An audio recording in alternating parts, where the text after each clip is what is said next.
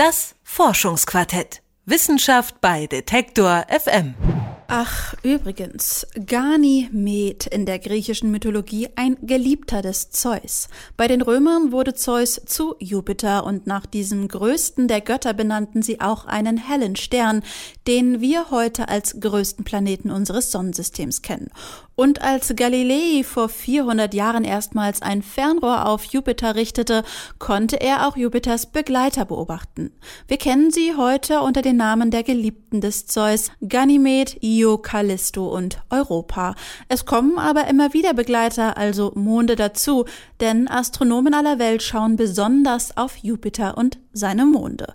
Warum erklärt mein Kollege Merten Waage im Forschungsquartett? Er ist der größte Mond des Jupiters und des gesamten Sonnensystems. Mit einem Durchmesser von über 5000 Kilometern ist Ganymed etwa eineinhalb Mal größer als unser Mond. Im Unterschied zu diesem ist er aber voll und ganz mit Eis bedeckt. Sein Nachbarmond Io ist da das genaue Gegenteil. Er ist übersät von Vulkanen. Beide sind bereits mit einem einfachen Teleskop an klaren Nächten von der Erde aus sichtbar. Mit moderner Technologie sind aber mittlerweile insgesamt 69 Jupitermonde entdeckt worden. Die haben zum Teil gerade mal einen Durchmesser von zwei Kilometern, wie zum Beispiel die Monde Herse oder Chore. Warum können Monde aber so unterschiedlich ausfallen? Callisto hat zum Beispiel eine Atmosphäre, Wolken und Gezeiten. Chore wirkt dagegen eher wie ein schroffer Felsen im Weltall. Dennoch zählen beide als Jupitermond, wie Planetologe Ralf Jaumann vom Deutschen Zentrum für Luft- und Raumfahrt erklärt. Das ist natürlich im Grunde das Verständnis, das wir dann gemeinsam entwickeln. Und äh, wenn wir sagen, ein Planet ist dann ein Planet, wenn er in der Ekliptik kreist, also so, sozusagen in der Äquatorebene der Sonne, wo alle anderen Planeten auch sind. Er darf also nicht sehr stark geneigt sein gegen äh, diese Bahn. Er muss in der Lage sein, seine Bahn sozusagen durch seine Gravitation freigefegt zu haben. Es dürfen also keine Restkörper mehr in seiner Bahn übrig bleiben, außer den Monden, die natürlich zum Planeten gehören. Sagen wir, wenn Sie bei Jupiter oder bei Saturn einen Mond entdecken, dann bewegt er sich natürlich um den größeren Körper. Das heißt also, die Bahn, die Ellipse, die er macht, ist relativ klein. Wenn Sie einen Asteroiden entdecken, dann bewegt er sich um die Sonne. Das heißt, die Ellipse, die er macht, ist sehr groß.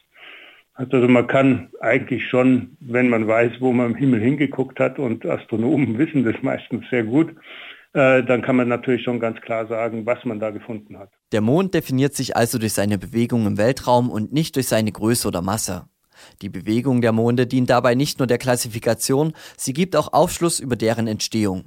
Noch ist diese aber nicht eindeutig geklärt, aber nach den gängigen Theorien sind zumindest die großen Jupitermonde mit dem Planeten zusammen entstanden. Der Gasriese hat aufgrund seiner enormen Gravitation Partikel und Objekte um sich herum gebunden und diese sollen sich zunächst ringförmig um den Jupiter verteilt haben. Und aus der haben sich durch, sage ich jetzt, Unstetigkeiten, das heißt durch Druckschwankungen, dann die Monde gebildet. Ein ähnlicher Prozess wie Sonne und Planeten. Es gibt jetzt natürlich diese ganze große Anzahl von kleinen Monden, die unterschiedlichste Bahnen haben, die auch ziemlich stark geneigt sein können. Und da vermutet man, dass einige davon eigentlich gar nicht mit Jupiter zusammen entstanden sind, sondern sind Körper, Asteroiden oder Kometen, die dem Jupiter mal relativ nahe gekommen sind und er hat sie dann durch seine Gravitation festgehalten, in eine Bahn um sich selber gezwungen und lässt sie nicht mehr los.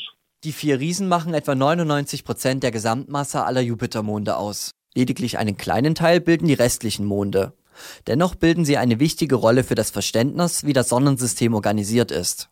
Das Team der Wiener Kufner Sternenwarte befasst sich ebenfalls mit den Jupitermonden und Kleinstelementen im Weltall. Für den Leiter der Sternenwarte, Günter Wachtel, ist es wie die Spurensuche bei einem Kriminalfall. Man kann es vielleicht so vergleichen, wie wenn man quasi bei irgendeiner Kriminalistik äh, dann kleine Futzel sucht oder Pollenanalysen macht und dadurch versucht, die, den Hergang zu rekonstruieren. Und die kleinen Körper, die zunächst glauben könnte, das sind nur irgendwelche Bröckeln, die beinhalten einfach solche ganz wichtigen Informationen. Und zwar die einzigen, die die Zeit lange überleben. Und die Monde, die bleiben halt sehr lang. Das heißt, es sind, sind langhaltende Spuren aus der Geschichte des Sonnensystems und auch über die Struktur des Sonnensystems sagen die eine Menge. Dabei können die meisten Sternenwarten der Welt die kleinen Jupitermonde überhaupt nicht direkt beobachten.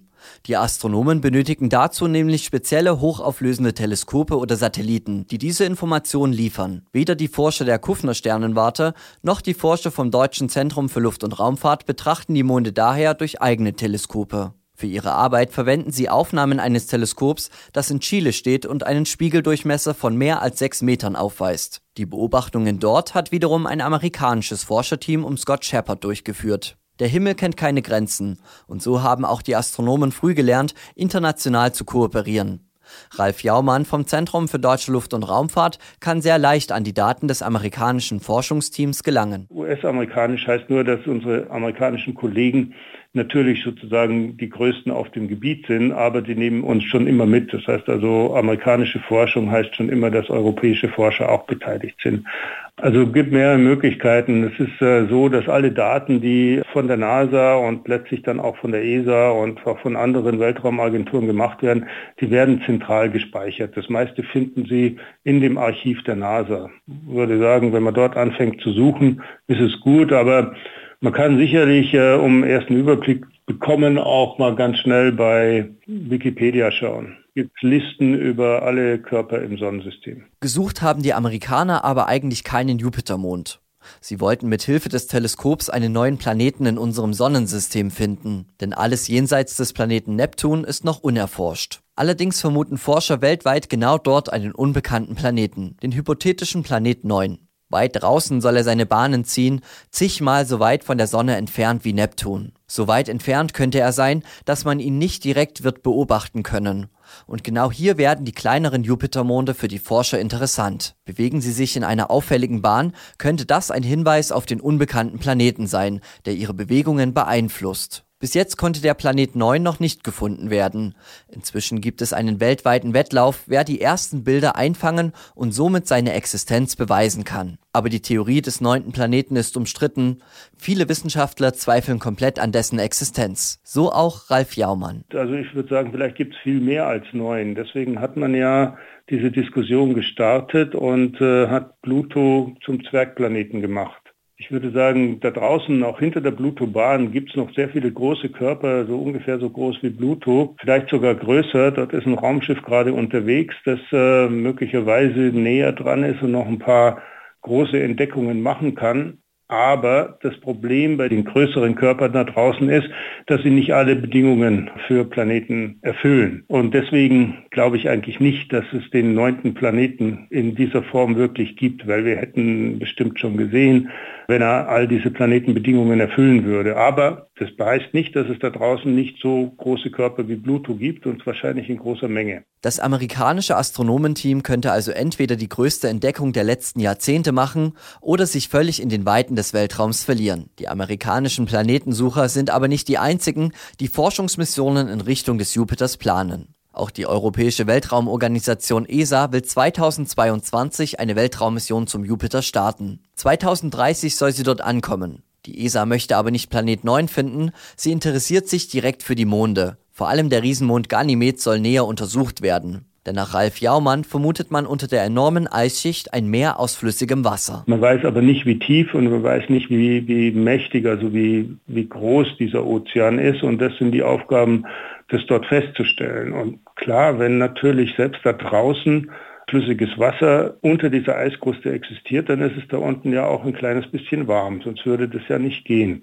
Und Wasser ist natürlich ja, eine unabdingbare Voraussetzung für Leben und deswegen gibt es zumindest bei einer ganzen Reihe von Forschern die Idee, dass auch unter diesen Eiskrusten der großen Monde, der großen Planeten Leben entstanden sein könnte. Monde könnten also sogar außerirdisches Leben beherbergen. Ein Grund mehr, sich nicht nur unseren Mond genauer anzuschauen, sondern auch die Monde der anderen großen Planeten in unserem Sonnensystem. Die zwei neu gefundenen Monde des Jupiters werden daher sicher nicht die letzten Entdeckungen an diesem Planeten sein. Es ist nur eine Frage der Zeit, der technischen Entwicklung und der Neugierde, wie tief Astronomen in unser Sonnensystem blicken können und weitere Geheimnisse über die Entstehung des Universums aufdecken können. Im Übrigen bekamen bisher alle Jupitermonde einen Namen nach Geliebten des Zeus, eine Tradition, die seit dem 17. Jahrhundert von Astronomen fortgeführt wird.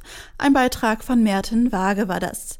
Er hat mit dem Deutschen Luft- und Raumfahrtzentrum und der Keffner Sternwarte in Wien gesprochen. Ausführliche Informationen und den Beitrag finden Sie auch auf unserer Webseite detektor.fm. Das Forschungsquartett. Wissenschaft bei Detektor FM.